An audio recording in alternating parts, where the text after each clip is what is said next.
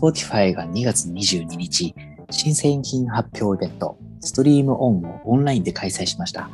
そこでは音楽アーティスト向けのショート動画配信機能、Spotify Clips や CD レベルの音質を提供する新サブスクプラン、Spotify Hi-Fi など大きな製品アップデートがいくつも発表されましたが、今回はポッドキャストに関連するものに絞ってご紹介します。まず、アップデートその1、アンカーとワードプレスの提携。Spotify 参加のポッドキャスト配信プラットフォーム、アンカーとブログ作成ツールのワードプレスが提携。これにより、ワードプレスで書かれたブログ記事中のテキストを音声に変換し、ポッドキャストで配信できるようになります。アップデートその2、音声広告マーケットプレイスの開始。音声広告マーケットプレイス、Spotify Audience Network を立ち上げ、広告主企業は Spotify のオリジナルポッドキャスト番組や先ほどのアンカーなどを通じて配信されたエピソードに音声広告を配信し、リスナーにリーチできるようになります。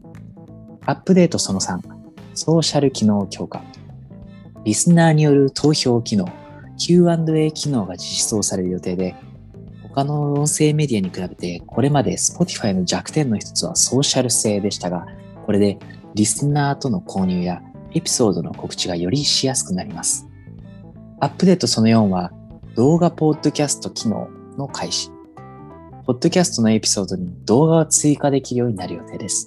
収録風景の録画、エピソードの内容に合うアニメーションなどが考えられます。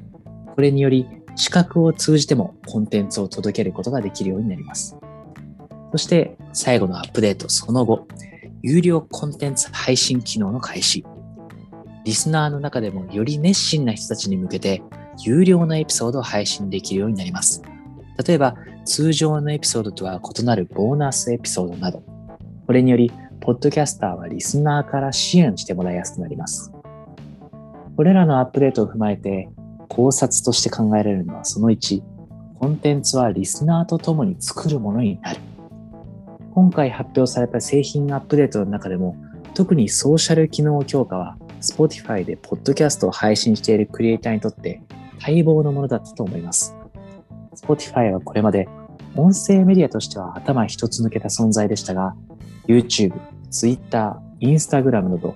広く情報発信メディアとしてはリスナーへのリーチという点で劣っていることは否めませんでした。その理由はコンテンツを耳で楽しむという行動様式が文字や動画、写真などに比べて消費者にまだ浸透していないからということもありましたが、Spotify にソーシャル機能がなかった。あるとすればフォロー機能くらいということも大きな一因だったように思います。今回のソーシャル機能強化は Spotify のコンテンツ拡散力を高めるだけでなく、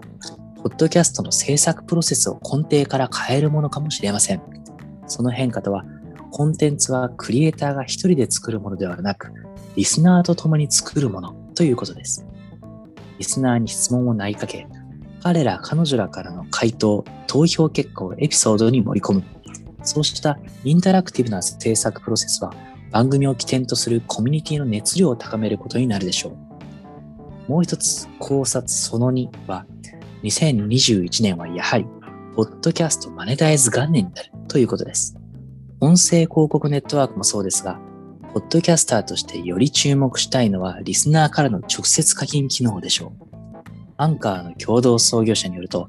リスナーに課金してもらえるか否かは、リスナー数など番組の規模ではなく、リスナーのエンゲージメントに左右される。